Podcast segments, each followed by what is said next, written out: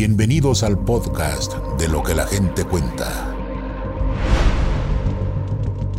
Es una realidad que no podemos asegurar que somos la única forma de vida en el universo. Y las historias de este episodio nos confirman que hay alguien observándonos desde otro rincón de la galaxia.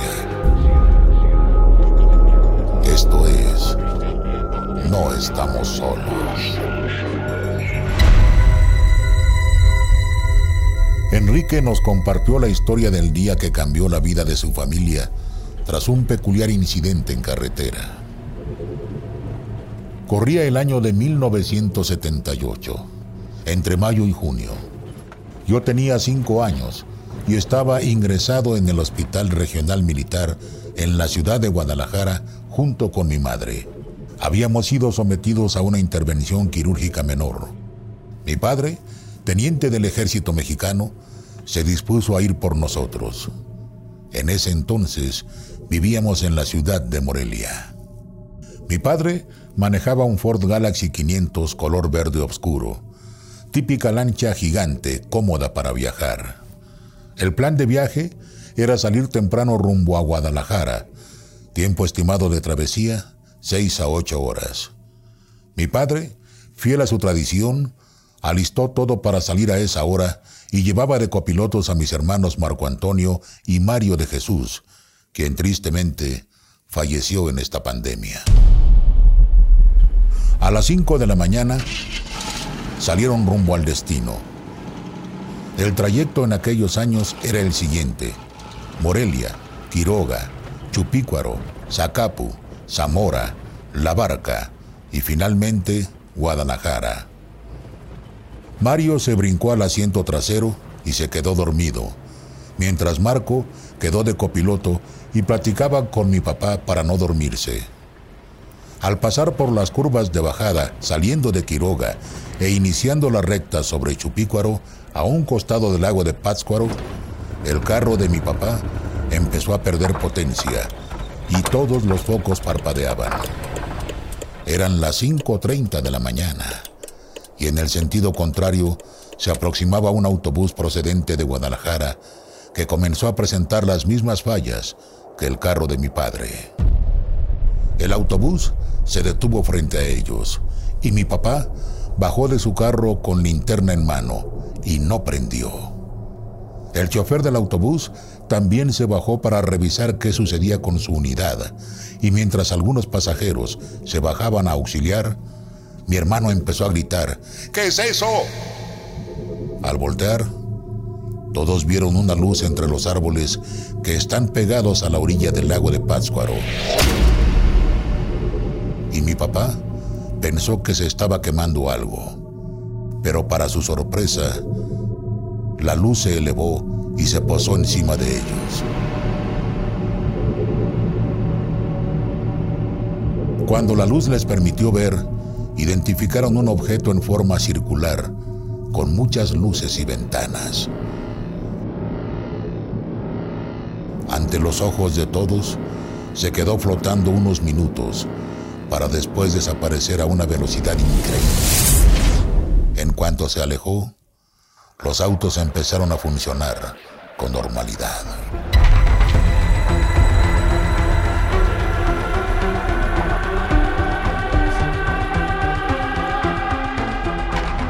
Catalina nos contó la historia de cómo un viaje de trabajo le cambió la perspectiva que tenía sobre el universo y cómo tal vez no estamos solos en él.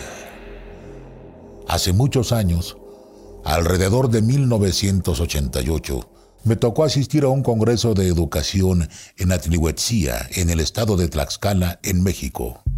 Este evento reunía a muchos profesores de todas las partes del país.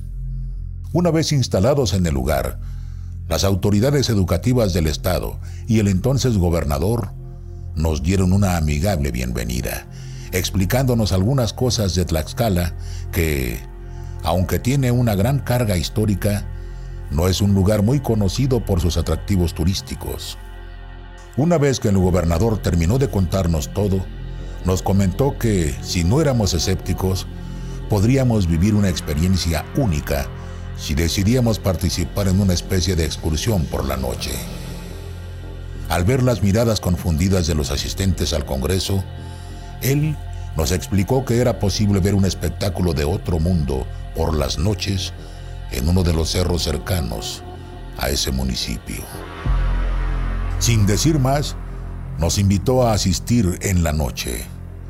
Los que quisieran ir serían recogidos en sus hoteles, aunque nos advirtió que la temperatura era extremadamente baja a esa hora y que pedirían apoyo en los hoteles para poder tomar prestadas toallas, sábanas y cobijas para que pudiéramos disfrutar de la experiencia con la mayor comodidad posible. Nos avisaron también que probablemente estaríamos ahí poco antes del amanecer, lo que desencantó a algunos de los que estaban entusiasmados por la aventura. Yo tenía algunas dudas, pero la curiosidad se apoderó de mí y decidí ponerme la ropa más abrigada que llevaba y bajé a la recepción con las cobijas y me llevé todo lo que me pudiera ayudar a combatir el frío. Camionetas pasaron por todos nosotros para llevarnos al sitio que nos habían prometido.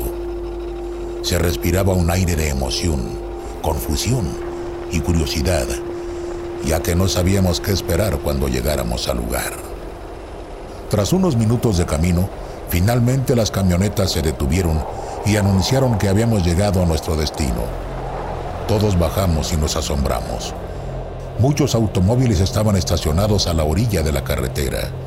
Camionetas del Politécnico y otras instituciones con telescopios profesionales estaban presentes. Algunas decenas de personas estaban reunidas con telescopios más pequeños, cámaras y otros curiosos observando el cielo. Nos resguardamos en los autos para soportar el frío. Después de un tiempo de espera, comenzó el espectáculo. Nos avisaron que bajáramos de los coches y volteáramos hacia cierto lugar y se veía cómo bajaba hacia el cerro un círculo blanco luminoso, grande. Se veía del tamaño de la luna llena. Daba la impresión de haber aparecido de la nada. Al posarse a la altura del cerro, empezó a realizar movimientos lentos en diferentes direcciones, pero que no podría ser un avión o un helicóptero. Tras unos minutos de movimientos, se centró en la punta del cerro y se esfumó. Más confundidos de lo que habíamos llegado, nos retiramos del lugar. En el trayecto de vuelta, las teorías no se hicieron esperar. ¿Qué acabábamos de ver? ¿Era acaso un ovni? ¿Una ilusión? ¿Una alucinación? Nadie podía explicar lo que habíamos presenciado.